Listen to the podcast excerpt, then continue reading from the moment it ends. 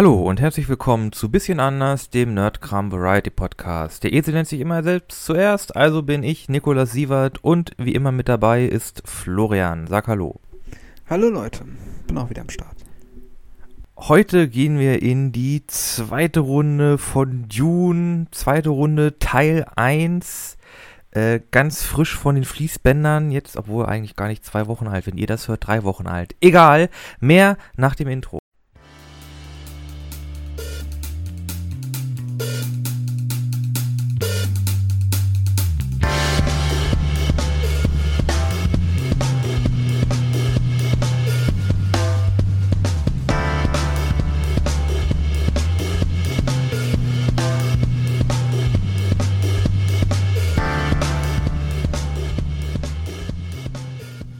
Ja, es geht weiter. Mit Dune. Mit Dune. Wüstenplanet. Das, das wir eigentlich schon Ende letzten Jahres hätten sehen müssen. Ja, es kam halt eine Kleinigkeit dazwischen. Ja, ähm, aber wir waren jetzt auch endlich, endlich, endlich drin in diesem Film. Und ja, an dieser Stelle sei nochmal gewarnt, wir werden wahrscheinlich über diesen Film spoilern. Ich glaube, wir haben schon so oft über Dune gesprochen. Wenn ihr da mehr erfahren wollt, wir haben in der Vergangenheit auch das gesamte Buch durchexerziert. Da könnt ihr nochmal alles en Detail hören, was äh, Frank Herbert sich da zusammengeschrieben hat. Und wir haben auch in der letzten Folge über, das, über die Dune-Verfilmung 1984 gesprochen. Also wenn ihr auch da nochmal wissen wollt, äh, wie die so war, könnt ihr auch da gerne nochmal in unsere Folge reinhören. Und unser da habe ich übrigens auch noch was rausgefunden. Okay, äh, dann bevor wir mit der neuen anfangen, hau raus deine Informationen zur alten. Genau. Ich habe ja gesagt, der alte Film von 84 war ja stark zusammengeschnitten. Äh, irgendwie auf zwei zweieinhalb Stunden. Stunden, zwei Stunden irgendwie so. Ja, zwei ja, Stunden. Plus, plus minus, hm. genau. Ähm, willst du einmal raten, wie lang die Originalfassung war, die David Lynch eigentlich, eigentlich strahlen, äh, zeigen wollte in den Kinos? Boah, ich glaube, da habe ich sogar selber auch mal was gehört. Ich glaube, die war ziemlich lang. Ich glaube, die waren sogar fast fünf Stunden lang. Die war so ziemlich genau fünf Stunden lang. Ach du Scheiße. Oh das ist ein richtig langer Film. Oh mein Gott, okay. Shit. Wo ist die Uncut Version? Gibt's die irgendwo? Shit, die müssen uns auch noch mal sagen. Nee, es gibt noch eine Version mit einem alternativen Ende, aber beide Filme mach, also Lynch sagt, nee, da habe ich eigentlich nichts mit viel zu tun. Ich will da meinen Namen auch nicht drin haben. Äh, hat er sich ganz schön von distanziert. Und ich habe gehört, dass als der Film in die Kinos kam, man in einigen Kinos noch so ein kleines Paket dazu bekommen hat mit so Infozettelchen. Okay, also quasi so ein bisschen noch um die Welt drumherum, so hier, das ist Dune und so weiter. Genau, hat man irgendwie so, so einen Bogen bekommen, so, hey, yo, das ist irgendwie das Imperium, irgendwie so und so läuft das, das und das sind die. So, das wolltet ihr euch einfach vorlesen, einfach einmal durchlesen hier, damit der Film ein bisschen mehr Sinn macht, wäre ganz nett. War irgendwie so, keine Ahnung, beidseitig bedruckter A4-Seite oder so. Ja, die, die Anfänge des Science-Fiction-Kinos, ne? Lol. Sehr cool. Ja, die, Anfänge, Star Wars war da schon draußen. Das stimmt, aber ähm, ja, halt. Ähm, Star Trek gab es auch schon. Das stimmt, aber ich meine jetzt, Dune war ja vor Star Wars und Star Trek, also das Buch, rein das Buch und die Reihe. Ähm, aber wir sind eigentlich bei einem ganz interessanten Punkt, nämlich genau dem, wie führt man elegant in diese ganze Dune-Thematik überhaupt ein? Und um jetzt mal den Bogen zu spannen zum neuen Film, ich finde, erstes Urteil, das haben sie wesentlich besser hingekriegt als in der Film Filmung von 1984. Also ich würde ja sagen, sie haben ein bisschen Hommage an das Original gefällt, weil das wirklich, der Anfang ist ja wirklich einfach Schwarzbild und irgendwie einer dieser Sadaukar-Typen sagt in seinem Burp, Burp, Burp, Burp, irgendwie Träume kommen aus der Tiefe oder so. Ne? Stimmt, jetzt wo du es sagst. Ja, stimmt, diese allererste. Ist, eigentlich, ist ja eigentlich das Intro, ne? Ist eigentlich auch wieder so, ey, hallo, hier nochmal kurz ein Vorwort, aber. Ja, ja aber das also ist ja nur diese sollte, zwei hm. Sätze und dann, dann kommt ja quasi so ein bisschen das Gerede von Chani über Arrakis und äh, was ist Dune, was passiert hier so ein bisschen. Genau. So. Auch definitiv, definitiv, also das Intro alleine schon sehr viel besser, weil, also man hat zwar ein Voice-Over, ne, das ist halt, ähm, ist halt wie es ist. Irgendwie muss ja, irgendwie muss ja Information vermittelt werden. Aber man kriegt halt auch Bilder dazu, ne? Man sieht Ja. irgendwie die Hakon und dann die, die Fremen auf Dune, wie sie da sich behaken, äh, man sieht dann die, die, die Spice Harvester und wie die Hakonnen abziehen und so. Er kriegt da wirklich ziemlich komprimiert so ein gutes Gestell, so ein gutes Gefühl, so, oh ja, da auf dem Planeten, da geht ganz schön die Post ab. Ja, vor allem, es ist halt in die Geschichte integriert. Das ist halt der Vorteil, ne? Also du, also nach dieser Sequenz wacht Paul auf oder man erfährt halt, dass es ein Traum von Paul war. Und das ist ja auch am Anfang der Geschichte so, dass er mehrere Male auch von Dune und den Ereignissen darauf quasi, die kommen werden, träumt. Und das ist dann klug gemacht worden, finde ich, dass man das mit Bildern und mit der Stimme von Chani verknüpft hat, von der er ja auch mehrere Male träumt.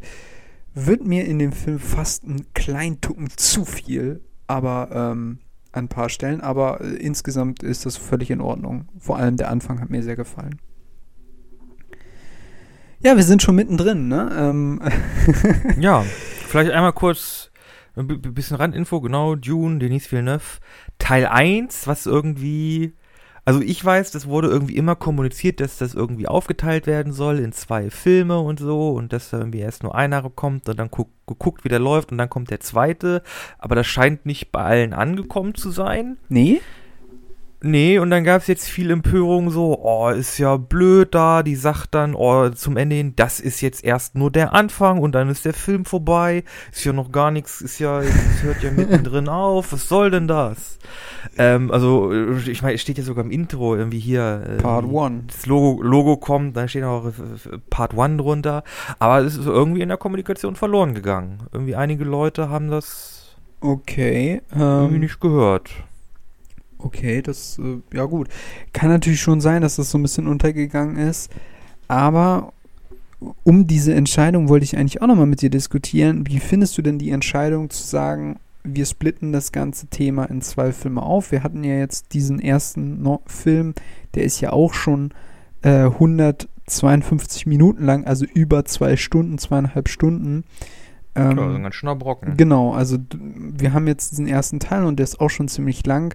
Also wie findest du denn diese Entscheidung zu sagen, man teilt dieses erste Buch in zwei Teile auf? Ich sag da auch gleich noch was zu. Ähm, also an sich finde ich die Idee gut, weil das einfach dir die Möglichkeit gibt, äh, einfach mehr Zeit einfach auch in, in, in Szenen zu investieren, weil es gibt halt, also man merkt es in dem Film sehr, dass es einfach Kameraeinstellungen gibt, die lange gehalten werden, die halt dann auch richtig atmen können. Ähm, wobei ich sagen muss, dass vielleicht die Zeit, die dieser Film jetzt dadurch bekommt, nicht immer ideal genutzt wurde da Mhm. irgendwie hier und da doch irgendwie Charaktere und irgendwie die Beziehung zueinander doch sehr leidet. Ähm, ich glaube, eins der besten Beispiele ist da Dr. Huey, Mhm. Ja. der, äh, der, der, der ja eigentlich äh, im Buch und ich glaube auch im 84er Film noch, also der hat auch noch sehr viel mehr Interaktion mit Paul und mit Jessica und mit dem Herzog, äh, weil der ja einfach eine, eine sehr wichtige Figur in dieser, in dieser Rolle ist. Auch generell irgendwie Josh Brolin und so, also Gurney Halleck. Oder nee, hat der, hat der Brolin, hat, oder hat er den, hat er den Harkonnen gespielt? Nee, nee, ist schon richtig. Josh Brolin Okay, hat, äh.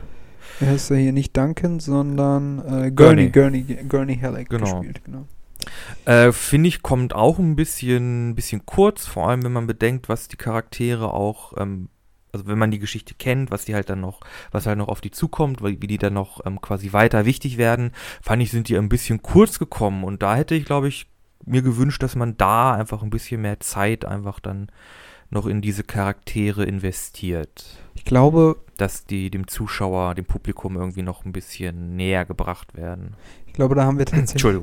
Da haben wir tatsächlich eine sehr ähnliche Einschätzung. Also ich halte es auch für sinnvoll, den, die Geschichte zu splitten in zwei Filme, weil das halt wirklich ein sehr großes Thema ist. Das Buch ist halt auch nicht, also es ist, ist schon happig, man braucht schon ganz schön, ehe man da mal durch ist. Äh, der zweite Punkt ist, ähm, ich war etwas irritiert von der Setzung des Schnittes, wobei ich im Nachhinein denke, es ist, glaube ich, sinnvoll, es so zu machen, oder also ich habe jetzt im Nachhinein so gedacht, ähm, es war doch sinnvoll, den, den Cut da zu setzen. Werden wir am Schluss auch noch drüber sprechen, wo, de, wo dieser Cut dann stattgefunden hat.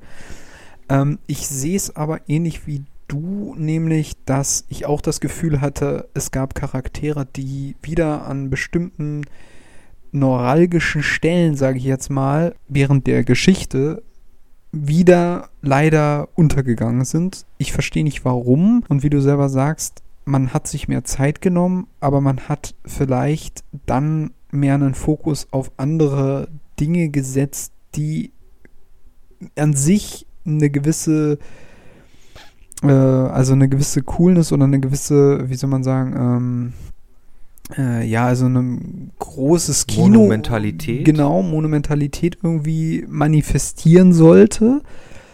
Ich glaube, das hat auch irgendwie der David, äh, nee, Quatsch, ist ja nicht David Litch, äh, sondern, äh, wie heißt Denis Villeneuve. Denis Villeneuve hat das ja, glaube ich, auch schon ein bisschen bei äh, Blade Runner gehabt, wo man auch zum Beispiel diese riesige Frauenstatue äh, hat, äh, also so eine, so eine digitale Darstellung von der, Mhm. was auch so diese Welt darstellen sollte. Kann man alles machen, wirkt auch irgendwie ziemlich majestätisch, aber man kommt da so ein bisschen ab von der Dynamik der Story und ich glaube, das ist auch so ein bisschen der Knackpunkt.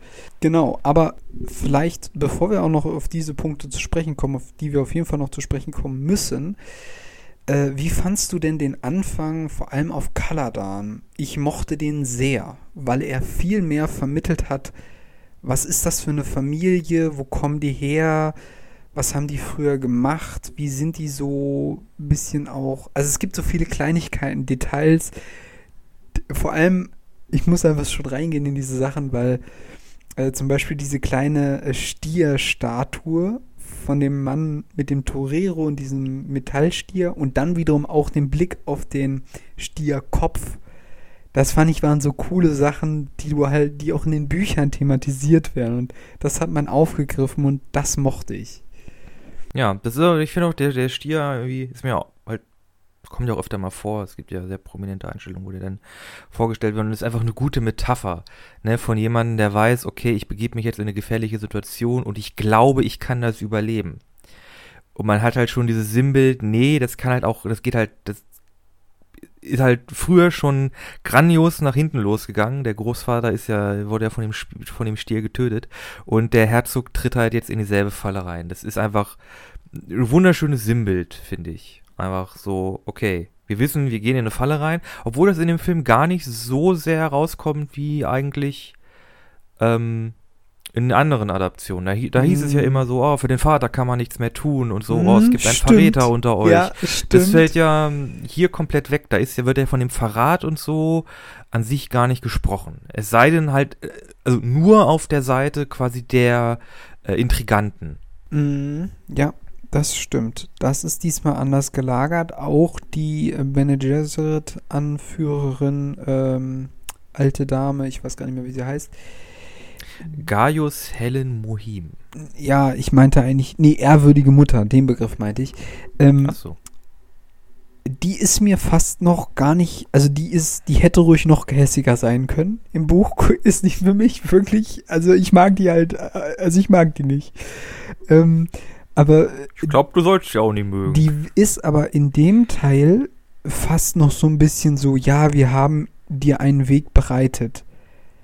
Und im Buch kommt das, also äh, so war es im Film und man hat eher den Eindruck, ja, die ist schon irgendwie so ein bisschen eine schwierige Person, aber irgendwie will die auch ähm, Jessica und dem Paul helfen. Aber andererseits im Buch wird sie halt schon sehr, äh, du hast hier mit den Regeln gebrochen und warum hast du das gemacht? Und jetzt hast du selber Schuld. Und da war gar nichts von wegen, hier wurde dir ein Weg bereitet und so weiter.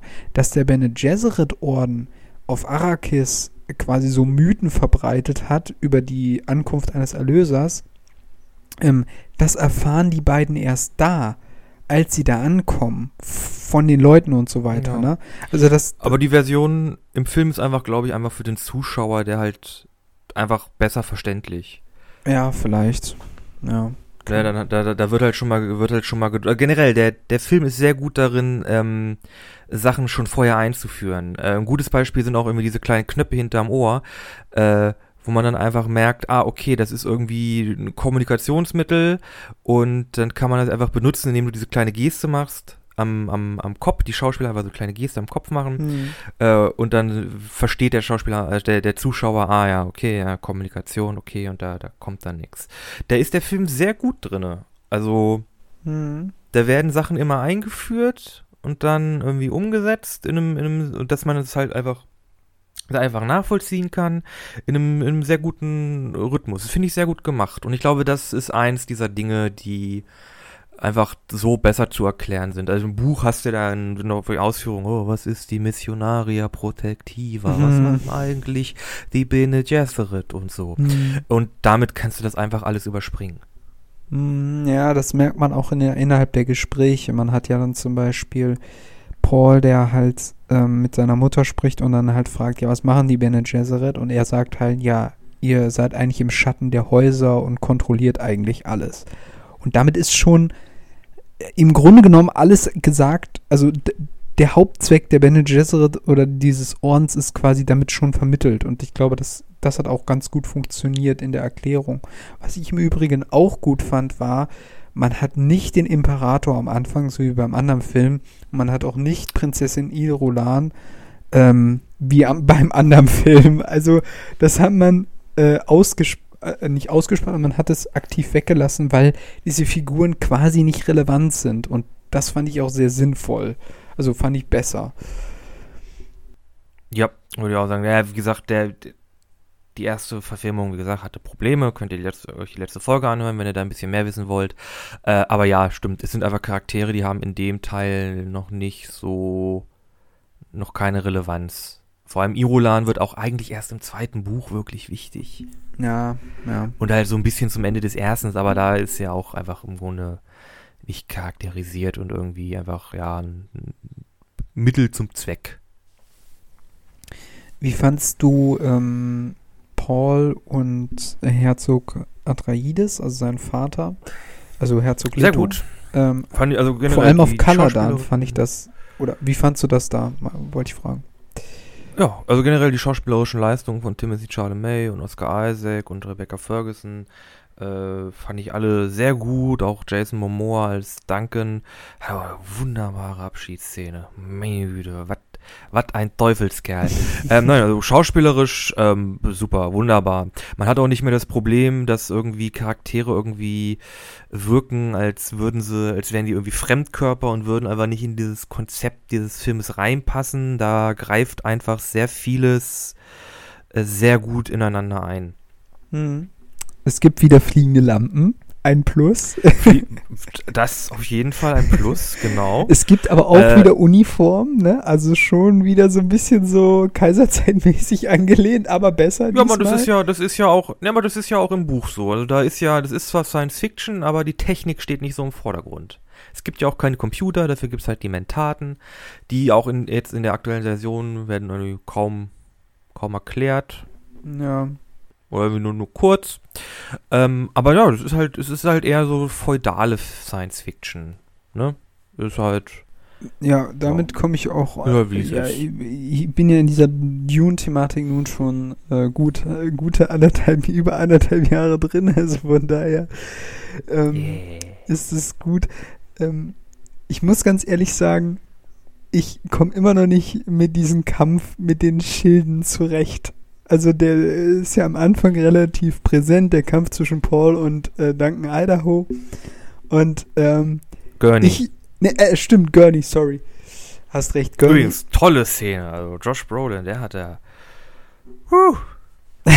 dem, will man, dem will man nicht über den Weg laufen, wenn der angepisst ist. Nee, das sowieso nicht. Aber ähm, ich, ich- also diese Thematik mit den Schilden ist für mich immer noch irgendwie. Ich weiß nicht, ich finde, ich fand den Kampf irgendwie kacke. Ich, ich kann es nicht erklären, aber ich fand ihn auch nicht wesentlich reden. besser als die Klötze. Die, die, die, der langsame, das, die langsame Klinge durchdringt den Schild.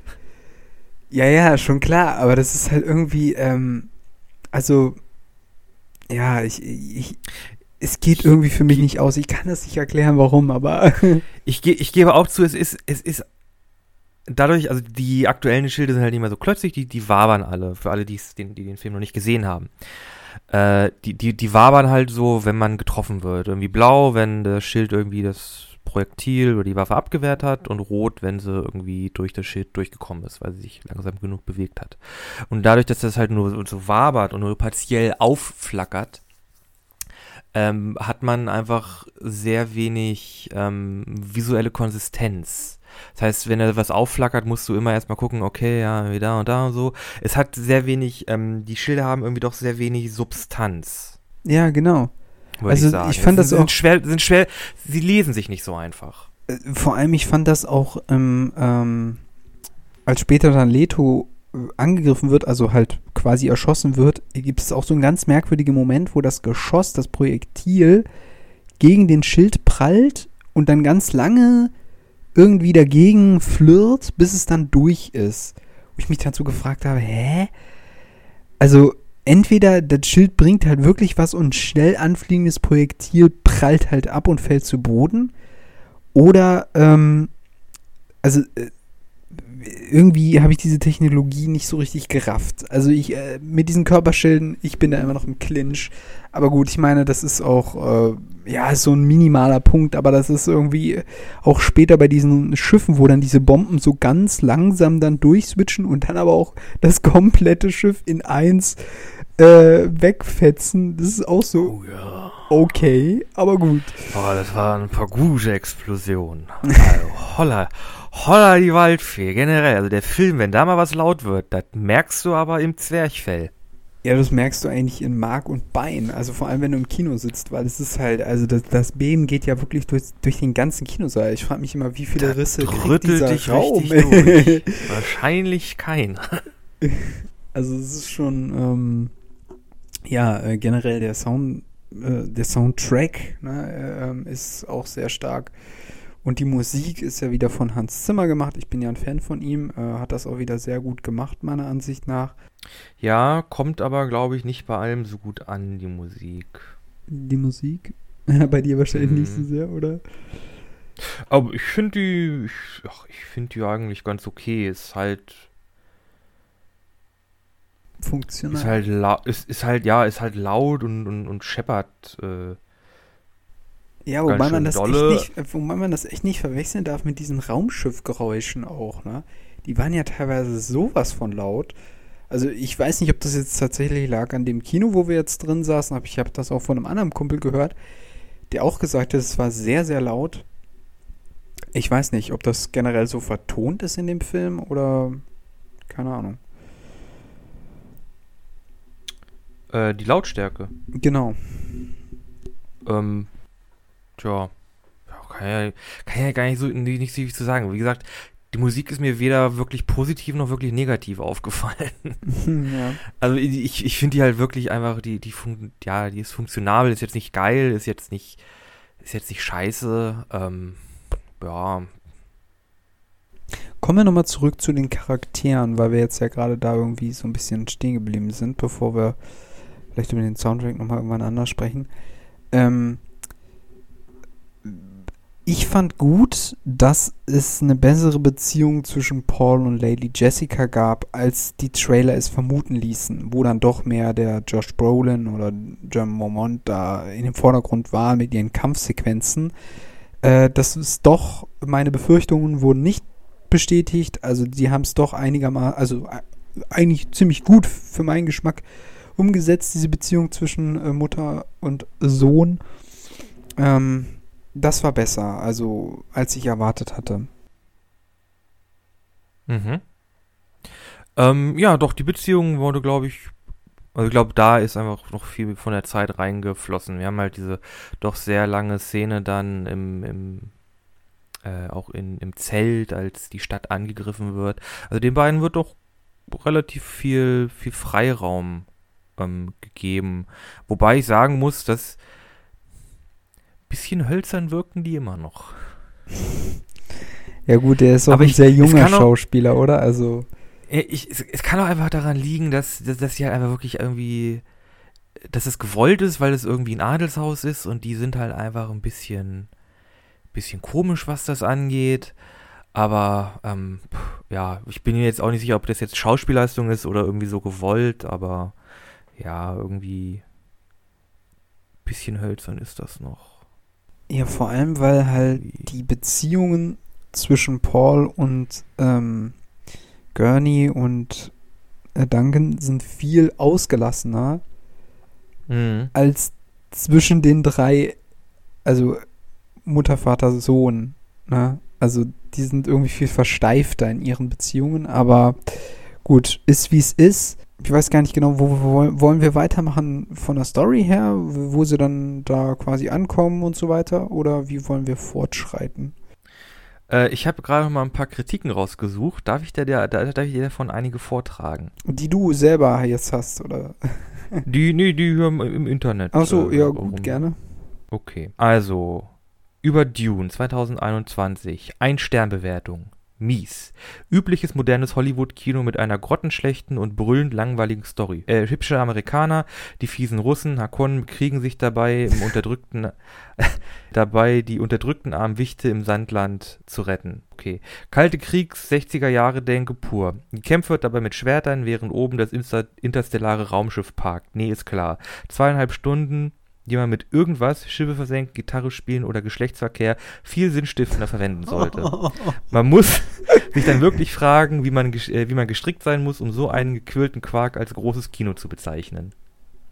Oh, Äh, okay. Nächste, selten so einen schlechten Film gesehen. Mir hat der Film gar nicht gefallen. In den ersten 20 Minuten wird der Film, wird das Filmende gespoilert. Die Effekte dieses Films waren das einzig Sehenswerte und selbst das ging gegen Ende des Films auf den Sack. Sehr enttäuschend, keine Story. Meiner Meinung nach äh, alle Zusammenhänge aus der Luft gerissen oder gar nicht vorhanden. Hab noch nie im Kino auf die Uhr geschaut, diesmal schon. Eine Qual bis zum Ende durchzuhalten. Effekte 10 von 10, Story 2 von 10, Zusammenhang 0 von 10, Spaßfaktor 0 von 10. Okay. Ähm, zu dem einen Punkt würde ich gerne was sagen, nämlich zu dem Punkt, äh, das Ende. auch noch gut. Das, das Ende wurde äh, direkt gespoilert. Das ist Frank Herbert zu verdanken. Das ist, Das ist, das, das ist die Geschichte. ist wirklich deren, das, das wird quasi im ersten Kapitel wird das schon gespoilert. Also da haben Jo. die Filmemacher wirklich, also die haben sich halt ans Buch gehalten, ne? Was will, Jo, das ist. also was will man Das- machen? das ist- so, ne? In der Story geht's halt um eine Vorhersage, die die Leute kennen und die halt eintrifft. Ja, also das, also wie gesagt, ich habe da auch meine Probleme mit, gebe ich ganz ehrlich zu, aber das habe ich ja schon tausendmal gesagt. Aber das ist ja- also das, das kann man dann den Filmemachern nicht vorwerfen. Also Genau. Ja. Das finde ich auch noch sehr gut. Hab noch nie einen so billigen Abklatsch von Star Wars kombiniert mit den Avengers und einer Prise Exorzist gesehen. was mit den Avengers? Wo waren die denn bitte? Tja, keine Ahnung. okay. Ähm, Riese Exorzist. Was zur Hölle? Fand ich, fand ich, fand ich schön. Mm, Ah ja, ähm, sche scheint die Meinung scheint doch gespalten zu sein. Meinung scheint gespalten zu sein.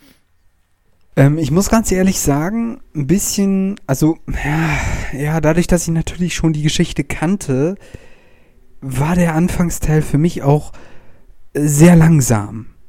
Ohne das jetzt bewerten zu wollen. Aber das war irgendwie auch gut. Ich kann das, ich kann das auch nicht so wirklich sagen. Aber es, also es ist schon eine sehr gute Umsetzung, finde ich schon. Aber, ähm, also ich kann mich dieser Kritik nicht völlig anschließen. Nee, überhaupt nicht. Also generell die Geschichte, die ist halt ein bisschen, die ist halt ein bisschen verzwackt. Es gibt halt diese Prophezeiung, die trifft halt ein. Da ist dann auch sehr viel ähm, nicht esoterisches, ähm, theologisch. ja, schon theologisch. Es sind, werden auch viele Glaubensfragen irgendwie ange, angesprochen und Paul nimmt ja auch quasi so eine, eine aus, auserwählten Rolle ein. Das sind halt Konzepte, die sind halt, ähm, ja, die sind irgendwie nicht Mainstream, ne? Also mal so gar nicht. Ja, ja, gut, ja, vielleicht schon, ja, weiß, weiß ich, habe ich mich gar nicht, habe ich noch, noch gar nicht gefragt, ob sowas Mainstream oder nicht Mainstream ist. Hm. Ähm, Aber ich glaube, das sind einfach Themen, die sind ein bisschen schwer irgendwie zu, zu vermitteln. Hm. also ich würde nicht sagen, dass es irgendwie mit einem Star Wars vergleichbar ist. Klar, man hat irgendwie wieder so eine Art Imperium, aber dem gehören quasi alle an, was vielleicht während des Films ein bisschen untergegangen ist. Ähm, also es ist, äh, klar, wie gesagt, also das ist halt immer diese Schwierigkeit, irgendwie einzuführen in diese ganze Galaxis, in diese Welt, in dieses Verständnis von dem, was da jetzt gerade abläuft, wie diese Häuserverhältnisse sind. Wobei ich halt einfach sagen muss, von dem, was ich halt bisher gesehen hatte, war das wirklich ganz gut gemacht in dem Film. Und was ich auch sehr, sehr stark fand, war dieser relativ kurze Abschnitt, wo die Sardokar eingeführt worden sind. Alter Schwede. Der war schon, der war schon richtig heftig, fand ich. Aber der ist vor allem im Kino ist das sogar, ist das audiovisuell echt äh, ein Erlebnis. Also dieser komische, ja, ich will jetzt mal sagen, hohe Priester-Dude, der da irgendwelche Gesänge von sich gibt, die mehr wie so ein, ich weiß auch nicht, so ein Brumm, Gräuel, Ton, man kann es gar nicht beschreiben, äh, waren. Das war schon, also visuell und von dem, wie die wirken sollten als Hardcore-Kämpfer der die, dieses Imperiums sind ja, die sehr die gut rübergekommen. Mit den ganzen irgendwie auf dem Kopf stehenden Leuten, die da ausgeblutet werden ja. im Regen. Das ist schon ziemlich hardcore. Aber ich bin mir nicht mal sicher, ob das ein Hohepriester ist. War das nicht einfach nur eine Sache, irgendwie, keine Ahnung, Radio. Sicher, dass das nicht einfach nur ein Radiosender war, auf dem, keine Ahnung, FFN oder so lief? Ja, wahrscheinlich schon, ich weiß es nicht. Wie Sadokar-Radio. Ja, ja, genau. Nee, aber war, war schon sehr beeindruckend auch. Ich muss auch sagen, die Sadokar, die, die wirkten auch wirklich so, als müsste man wirklich Schiss vor denen haben. Ja, ja, doch, auf jeden Fall. Aber also auch generell so Kostüme und so in dem Film sehr gut. Auch die etwas abgespacederen irgendwie vom, vom, irgendwie von der Raumfahrergilde und so, die waren alle schon sehr, sehr, sehr nice. Konntest du dich jetzt mit den Stillsuits ein bisschen besser anfreunden oder immer noch nicht? oh, ich ich finde die 84er immer noch besser. Ja, aber die also, sind doch nur, also die jetzigen, finde ich, sind nur ein bisschen schlanker gemacht. Die sind nicht ganz so poppig. Aber ja, aber wie gesagt, die, die, also die, die aktuellen verkaufen mir halt immer noch nicht wirklich das Gefühl, dass du da halt wirklich so eine Art kleines, ähm, so eine kleine Aufbereitungsanlage am Körper trägst. Das verkaufen mir die immer noch nicht so richtig. Das machen die, die 84er schon, schon noch eher. Ja, kann schon sein. Also, also ich weiß es nicht, aber. Ich finde, ich finde, wie auch, also ich muss sagen, die sind wie die Musik. Die funktionieren, finde ich jetzt nicht geil, finde ich auch nicht. Also die sind, die sind halt auch nicht. Die sind halt auch nicht Hanebüchen scheiße. Das ist so ähnlich wie bei mir mit den Schilden, aber gut. Ja, genau. Äh, eine Sache, die auch noch sehr, ah ja, eine Sache, die ich auch noch sehr gut fand, der fliegende Lampen haben wir ja schon angesprochen. Dudelsack-Typ, fand ich super. Why? Ich habe mir so gedacht, okay, jetzt kommt hier plötzlich ein Dudelsack-Dude runter, also. Ja, das ist halt, das, das war halt ein Militäraufmarsch. Ja, aber da hast du auch, da hast du auch bei uns, hast du hier die, die, die, äh, die Militärkapelle. Ja, aber ein Dudelsack wird ja eigentlich mehr so gespielt, irgendwie, wenn einer gestorben ist, so mäßig dann bei Beerdigungen irgendwie feierliche Beisetzungen und sowas so bei Ankünften. Ja, naja, passt doch ein bisschen, oder? Ja, das, das, ich fand, das passte halt so in die Strafe, äh, in die Sprache von Villeneuve so, ähm, ja, äh, so irgendwie noch eine Absurdität on top irgendwie. Ja. Aber. Nee, aber Musiker und, und Militäraufmärsche, das ist ja eigentlich, das geht ja eigentlich Hand in Hand. Also ja, das schon. Flöter, Trommler, Trommler. Ich hätte jetzt also keinen Dudelsackspieler damit verbunden. Also wirklich kein ja. Dudelsackspieler, vor allem in einem Science-Fiction-Film. Aber gut. Das nächste, na gut, Alter, okay, wir, wir können den auch, wir, wir, wir schneiden, warte, wir schneiden den Film um. In dieser Szene nehmen wir den Dudelsackspieler raus und wir setzen Jack Black mit seinem Saxoboom rein. Ja, bin dabei, auf jeden Fall. Ist geil, ne? ja, auf jeden Fall. Was ich auch gut fand, die Zigarren, die Zigarren sind immer noch drin diese länglichen Raumschiffe ein bisschen verändert. Also jetzt waren so. sie innen so hohl. Und ja, jetzt waren sie mehr so lange Donuts. So. Genau, genau. Und die Raumschiffe sind so da so eher nicht so dynamisch reingeflogen und es gab auch kein Bilderrahmen mehr, aber genau. ähm, damit konnte Ach, ich leben. Mhm. Generell, generell diese Raum. Ja, alle super geometrisch. Ja, ja. Also alle. Du hast irgendwie, du hast irgendwie, äh, du hast Kugeln, du hast irgendwie Trapeze, äh, du hast irgendwie zwei Ellipsen, die aneinander ge ge gekittet werden. Also alles wirklich sehr abgefahrenes Raumfahrzeug. Ja, wobei ich sagen muss, das ist genau der Punkt, wo ich gesagt hätte, sieht zwar bildtechnisch geil aus, äh, raubt aber auch viel Zeit, die man hätte anderswo nutzen können. Weil ich finde, die, diese Raumschiffsequenzen sind schon irgendwie sehr, wie wir es vorhin schon angesprochen haben, sehr monumental und sehr gigantisch und auch sehr laut vom Ton her dann auch im Kino gewesen. Ähm, aber äh, im Nachhinein habe ich mir halt dann auch gedacht, hätte man an ein paar Stellen, beispielsweise als dieser Bene Gesserit Orden da ankommt, hätte man dieses An- und Wegfliegen von diesem Ei, sage ich jetzt mal, gebraucht? Okay, hätte, hat man jetzt drin gelassen. Hätte ich mir dann lieber doch noch ein bisschen mehr Szene von Huey gewünscht. Mhm. Oder ähm, später dann auch während des Verrats. Wo ist Tufia abgeblieben? Äh, ja, stimmt, der nicht? fällt auch einmal weg. Also ge generell auch Gurney, wir wissen auch nicht, was mit dem passiert ist. Stimmt. Also die sind ja, die sind ja wirklich einfach alle weg. Genau, und das ist halt so ein Punkt gewesen, wo ich mir halt, also das war wirklich wieder so, äh, das haben sie auch nicht besser, gut, viel besser hingekriegt. Also was sie noch ganz gut gemacht haben, ist wirklich der Anfang, zum Beispiel auch das mit der, ähm, mit diesem Chris-Messer, was ja dann Lady Jessica noch bekommt von der Bediensteten und halt auch wieder diese Szene mit dem, ähm, mit diesem Jägersucher, der dann halt versucht, Paul zu kriegen und so. Das haben sie noch ganz gut gemacht. Auch diese ganze Geschichte dann mit äh, Keins und so. Übrigens, wie fandst du, dass Keins jetzt äh, mit einer Frau besetzt war? Äh, pff, ist mir egal. Fand ich gut. Hat sie aber gut gemacht, die ja, Schauspielerin. Fand ich auch gut, ja. Aber danach, also wieder, dies, diese Verratssache ist irgendwie für mich nicht wieder nicht gut aufgelöst worden. Also, ja, Verrat muss halt schnell gehen, ne? Sonst macht er keinen, sonst, sonst können sie sich auch vorbereiten. Ja, das haben sie ja dann tatsächlich mal geheim gelassen. Denn Frank sagt ja, also auch da wird das ja schon quasi im ersten oder zweiten Kapitel aufgedeckt, dass Dr. Huey der Verräter ist. Mhm. Ja?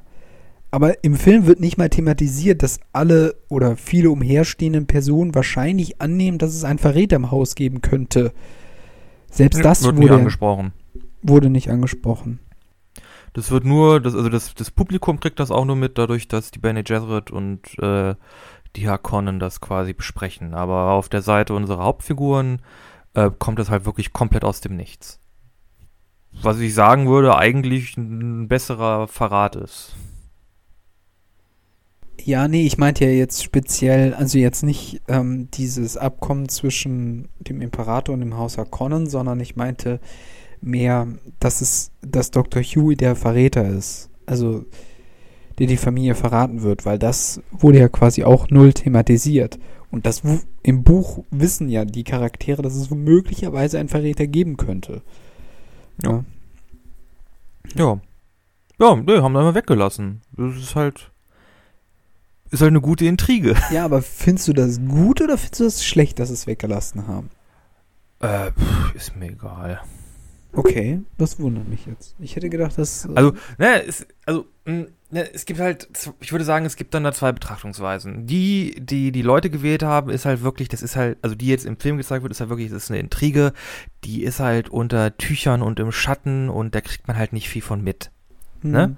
Deshalb kommt es auch dann für den Zuschauer, der vielleicht die Story auch nicht kennt, einfach aus dem Nichts. Holy shit, was passiert hier gerade? Was ist denn hier los? Äh, und die andere Variante ist halt, dass man schon sagt, okay, ja, hier kommt was, okay, und dann ist es halt dieser, dieses, dieses Hinbauen, auch dieses, dieses Ränkespiel, oh, wer könnte es sein, wer könnte es nicht sein, was man aus, ähm, welches man halt ausführen könnte, was allerdings mehr Zeit in Anspruch nehmen würde, weil man dann irgendwie Szenen braucht, in denen Leute Leute verdächtigen oder halt hm. äh, irgendwie sich unterhalten und dann zu dem Schluss kommen, okay, nee, der kann es nicht sein. Genau, und da hätte ich mir einfach gewünscht, ein bisschen wenig, weniger Raumschiffe zeigen, weil die quasi sowieso irrelevant sind. Ähm, und dann lieber ein paar Sachen davon. Aber gut, ist vielleicht auch Meckern auf hohem Niveau. Ja, aber ein geiles Raumschiff. ja. Ja, es ist, man, muss halt bei sowas immer Entscheidungen treffen. Äh, eine Sache, die ich vielleicht noch ein bisschen ähm, ja, jetzt nicht schlecht fand, aber wo ich auch mal drüber nachgedacht habe, ist die Größe von allem in dem Film. Mm. Also wirklich die Größe der Raumschiffe, der Gebäude, der Räume. Äh, ich habe mir schon hier und da mal gedacht, muss das jetzt so groß sein? Hm. Muss das Schiff der Benny Gesserit oder die Laderampe der Benny Gesserit des Geheimschiffes so groß sein, dass da zwölf Leute nebeneinander stehen können? Muss diese Tür jetzt wirklich drei Manns hoch sein? Ja, ich hatte tatsächlich das Gefühl bei dem Sound, weil man hatte ja selbst, als dieser Jägersucher aus diesem Loch rauskam, das Gefühl, es donnert gerade ein LKW an dir vorbei. Also es war irgendwie alles so, wum, ja. Vielleicht ist das auch ein Teil der Kritik gewesen, dass es irgendwie so übertrieben dickes Hollywood-Kino gewesen wäre, halt weil alles so groß und dick war und so. Kann ich mir vorstellen, dass diese, diese, diese enorme Größe irgendwie, diese enorme Größe impliziert ja auch irgendwas, ne? Also, es ist halt monumental, es ist halt wichtig, was hier passiert. Okay, das ist halt einfach fucking großes Gebäude. Hm. Und dann, wenn es halt dann irgendwie nicht richtig genutzt wird oder also es, es, bleibt ja im Grunde komplett im Hintergrund, äh, ja, kann das wahrscheinlich, keine Ahnung, ich weiß es nicht. Aber ja. ja. Kann sein, dass das irgendwie falsch aufgekommen ist. Wie gesagt, ich habe mir auch ab und zu die Frage gestellt, muss jetzt wirklich dieses Setpiece, muss jetzt dieses, dieser Raum, dieses Gebäude, muss das so unglaublich groß sein? Mhm. Wie würdest du denn die Größe der Würmer beurteilen? Das würde mich interessieren. Fandst du die auch zu groß oder würdest du sagen, das hat eigentlich gepasst?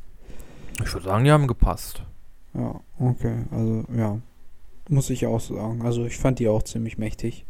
Ich fand, was ja. richtig cool rüberkam, war halt, die waren wirklich so eine Urgewalt, so eine Naturgewalt. So richtig so, die waren eins mit der Wüste, aber die waren halt so richtig so, boah, richtig eine Gefahr. Also, das war schon nice gemacht, fand ich. Das war, aber da hat man halt dann halt auch wirklich ähm, Eine Gefahr allerdings nur für diejenigen, die nicht aus der Wüste kommen.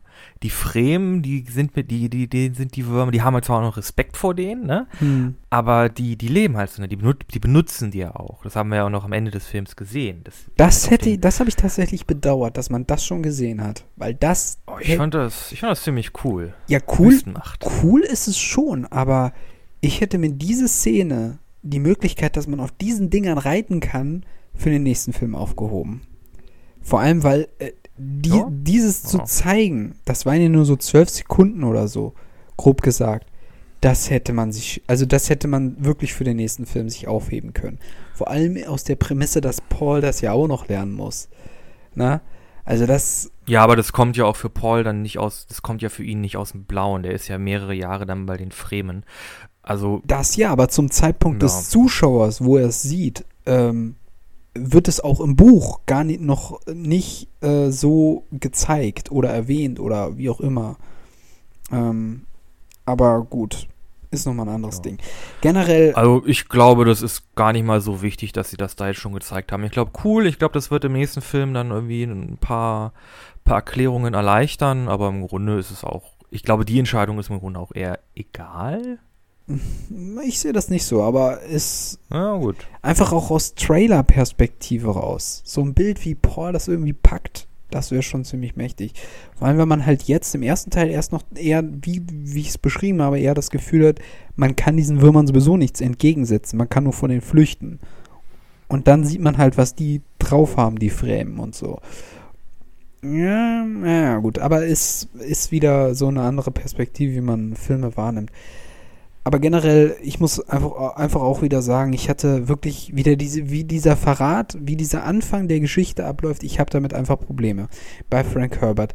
Die kommen da an, zack, kommt der Verrat. Das ist wirklich, das ist so, ja. das ist storytechnisch, ich finde das weiterhin nicht, nicht stark, muss ich, also ist für mich, äh. Aber gut, ist, ist ein anderes Thema. Habe ich ja schon tausendmal zu was gesagt, also von daher halte ich mich jetzt zurück. Also wieder, ich, ich finde halt, so muss ein Fahrrad halt wirklich, wirklich ablaufen.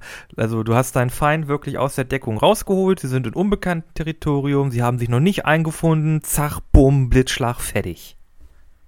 Ja, aber also Dafür, dass ich weiß, dass eigentlich noch ein Dinner stattfindet, dass sie eigentlich noch einen Schmuggler treffen, dass Je Lady Jessica Ja, übrigens auch im Nachhinein darauf hinweist, dass sie eigentlich weg will und zurück nach Kaladan und ihn mitnehmen will, Paul. Ja. Und mit den Schmugglern. Und dass Duncan Idaho bei so einem Schmuggler am Schluss landet.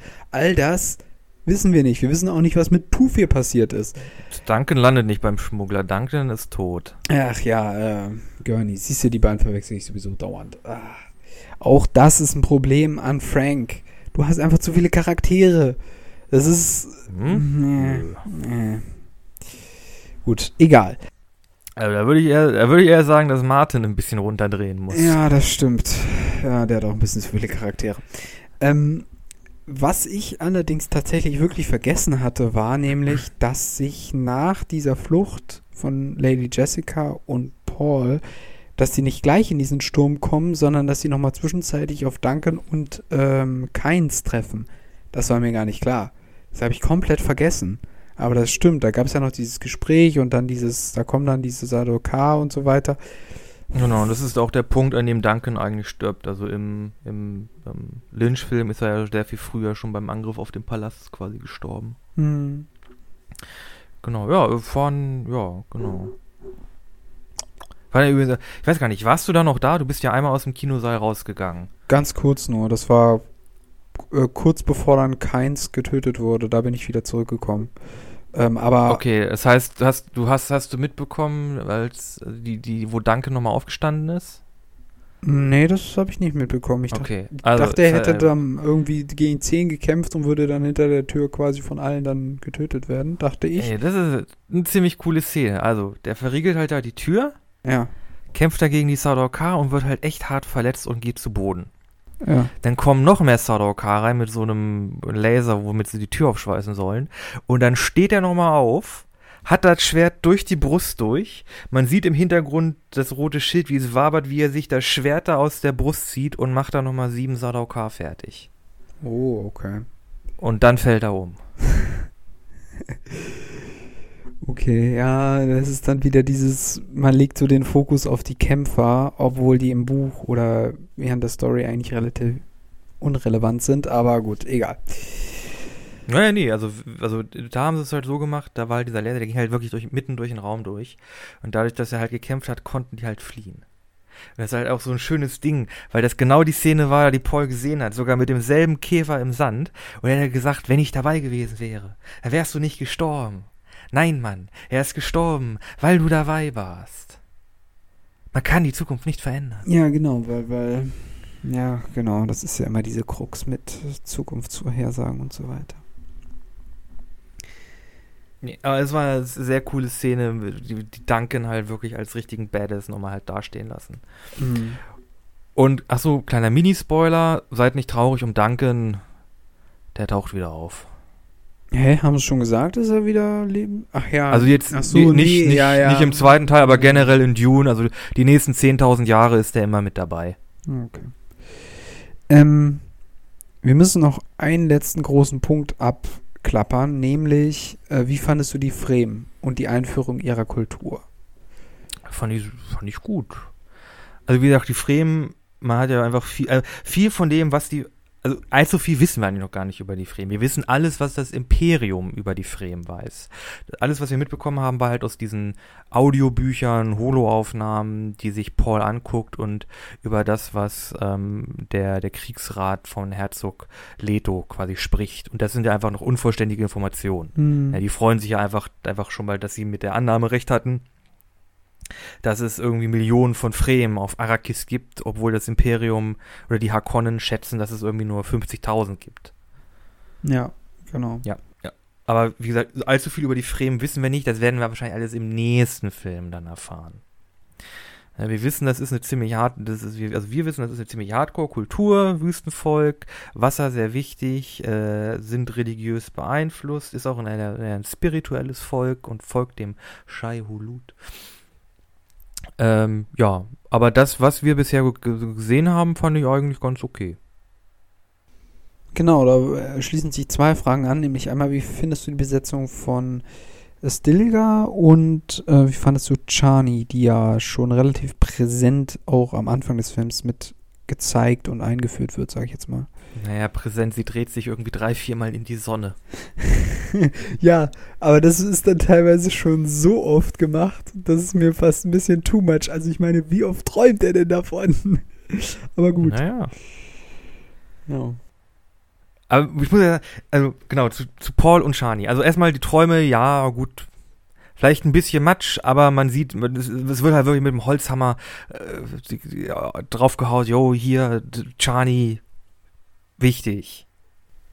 ja. Also wirklich wichtig. Ja, ja. Ne? Und dann finde ich die Szene, weil also das sind ja Pauls Träume, äh, finde ich die Szene, wo man sie dann, wo sie sich dann wirklich zum ersten Mal gegenüberstehen, finde ich ganz eigentlich ganz nett, weil Paul, da merkt man einfach, okay, jetzt bist du schüchtern, weil du einfach das Mädchen aus deinen Träumen siehst. Das fand ich ehrlich gesagt, das fand ich ganz süß. Ja, ich fand, das hat auch gut gepasst. Aber das zeigt halt ja, auch. Da will er, da will er ihr wahrscheinlich irgendwie sagen, hey Chani, so, äh, hey, ich hab dich, ich hab dich in meinen Träumen gesehen. Ich glaube, du bist wichtig für für meinen weiteren Weg. Und er sagt einfach halt nur Chani und dann ist Ruhe und dann sie, ja, okay, ich weiß, du wirst jetzt raufgehen, aber hey, Jamis, guter Kämpfer, wirst einen ehrenvollen Tod bekommen. ja, genau. Das ist aber halt auch so cool, weil das auch zeigt, was für eine Asymmetrie in der Wahrnehmung übereinander herrscht, weil sie weiß quasi gar nichts über ihn, aber er weiß halt schon irgendwas über sie.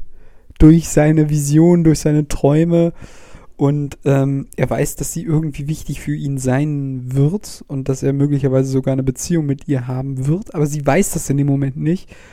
Und dann finde ich das auch cool, dass sie das dann nicht so gemacht haben, dass er schon raushaut, yo, ich habe von ihr geträumt. Oh mein Gott, Chani ist irgendwie eine Influencerin und Paul ist ein Fan. ja, genau. Die haben hier eine parasoziale Beziehung. Okay, parasoziale Beziehung. Genau, wo einer quasi mehr über den anderen weiß. Es ist halt ganz oft bei irgendwie, keine Ahnung, Influencern, Streamern so, dass halt ein Fan sehr viel mehr weiß über die und halt eine bestimmte Art von Beziehung wahrnimmt, so. die aber quasi von der anderen Seite gar nicht, Existiert. gar nicht wahrgenommen werden kann. Genau. Gar nicht existieren mhm. kann. Ja. Ne?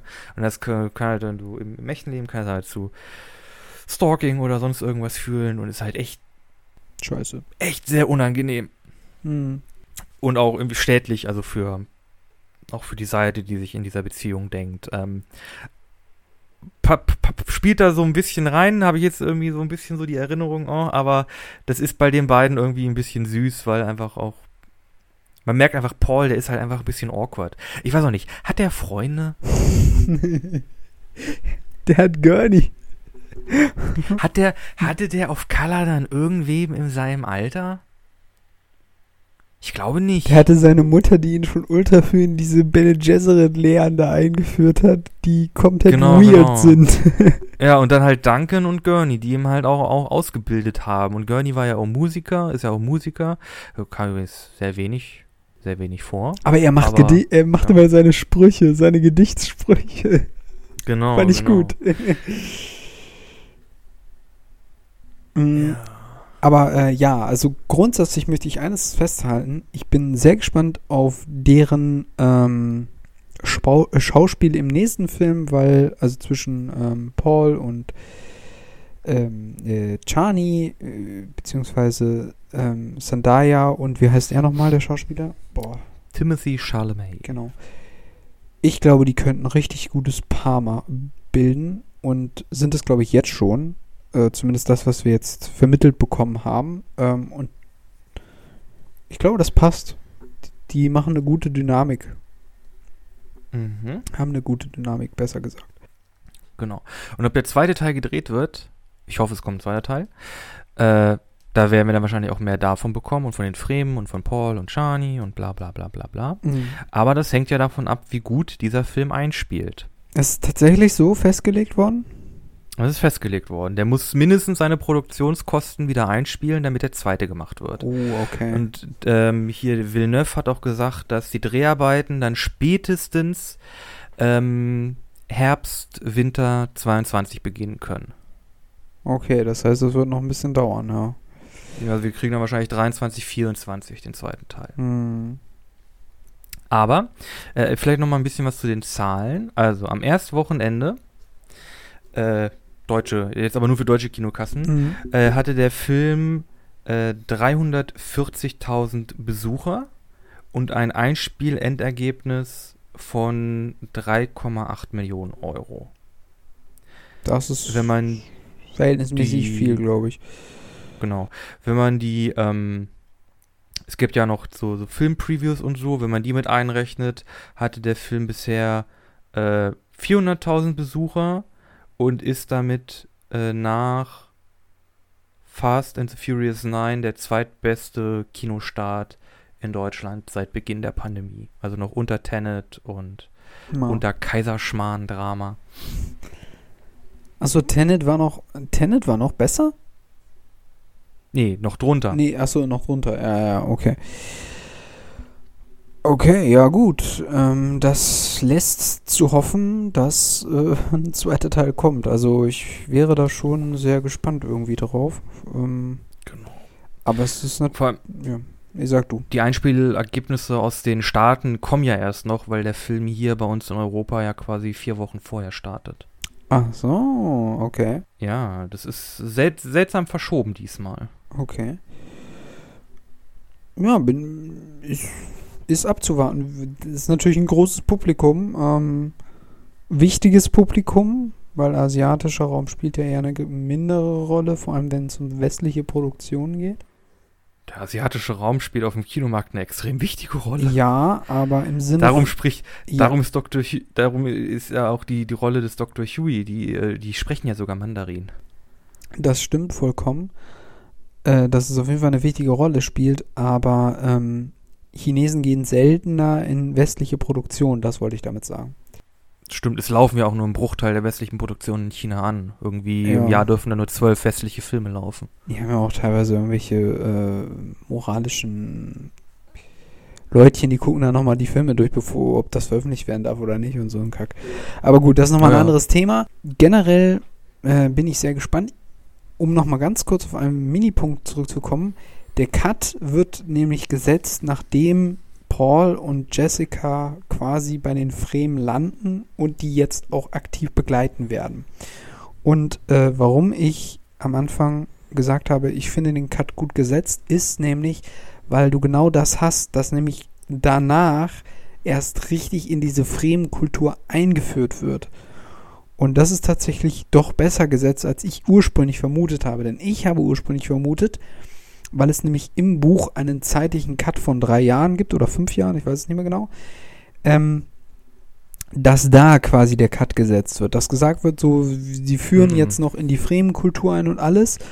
Und dann kommt der Cut äh, auf drei Jahre später.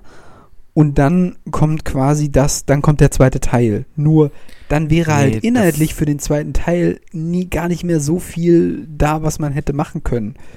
Weil Ja. Es quasi dann nur noch diese eine Mutprobe gibt von Paul und dann geht's auch schon los äh, zur großen finalen Schlacht. Also da kommt dann auch nicht mehr so übermäßig viel. Also nochmal ähm, quasi ein positiver Punkt für diesen Film. Der Cut ist gut gesetzt. Also es kann jetzt eigentlich nur noch positiv weitergehen. Ja, würde ich unterschreiben. Es macht auch Sinn, weil sonst würdest du noch so viele Baustellen aufmachen und so viele neue Sachen einführen, die dann einfach nicht mehr die Zeit haben, um irgendwie ähm, im Film aufgelöst zu werden. Das, das wäre einfach kein gutes Ende gewesen. Hm. Ah, ja, finde ich auch gut. Gut. Gut gesetzter Cut. Kann man, kann man machen. Apropos Cut. Cutten wir das heute doch für hier einmal ab. ja, ich glaube Äh. Wir müssen zum Ende kommen. Genau, genau. Ihr findet uns. Also erstmal vielen Dank, bis, wenn ihr bis hierher zugehört habt. Daumen hoch an euch. Klopft euch auf die Schulter. Ihr seid toll. Wirklich. Meine ich ernst. Äh, wenn ihr euch der Podcast gefallen hat, dann äh, lasst doch eine gute Bewertung da, empfehlt ihn weiter, würde uns freuen. Ähm, außerdem findet man uns im Internet auf Instagram und auf Facebook in, bei den äh, Seiten ein bisschen anders äh, der Podcast, ähm, jeweils auf beiden Seiten. Äh, könnt ihr uns folgen, kriegt ihr immer Infos zu den neuen Folgen, wenn sie dann kommen. Und äh, genau, außerdem haben wir eine Playlist, zu der fügen Flo und ich zu jeder Folge einen Song hinzu. So auch diesmal. Flo, was hast du denn für die Zuhörer? was man sich anhören könnte? Äh, ich habe ähm, vom Soundtrack einen Song, wahrscheinlich äh, Dune Main Theme von Hans Zimmer. Okay. Mir ist nichts Besseres eingefallen, deshalb nehme ich von, nehme ich äh, für diese Woche Hotel California von den Eagles. ich mag den Song. Aber ja, kann man machen. Okay, dann würde ich sagen, sind wir raus. Ja, wir sind für diese Woche raus.